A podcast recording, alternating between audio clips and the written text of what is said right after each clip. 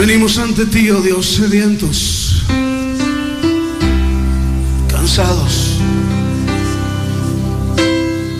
conscientes de nuestra necesidad de ti, más que de cualquier otra cosa. Necesidad de tu espíritu y de tu presencia, Dios. Sin perdón no hay reconciliación. Dice la palabra de Dios en Mateo capítulo 6, versículo 12 y perdónanos nuestros pecados, así como hemos perdonado a los que pecan contra nosotros. Hay muchas personas que han sido heridas en algún área de su vida.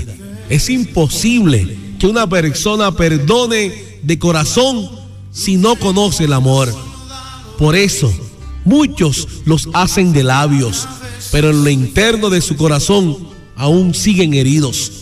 Por eso la fuente del perdón es el amor.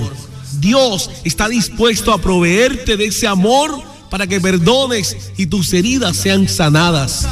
Cuando no perdonas a las personas que te han ofendido, es como llevar una carga sobre tus hombros.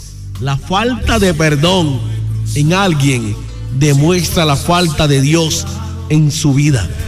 No podemos pedir perdón a Dios si no estamos dispuestos a perdonar a nuestros semejantes. Pero si algo estoy totalmente seguro, y es que cuando Cristo entra a tu corazón y te transforma, el perdón se vuelve algo natural en tu vida, porque el amor fluirá de la fuente original. Deja que Dios habite en tu corazón para que puedas perdonar.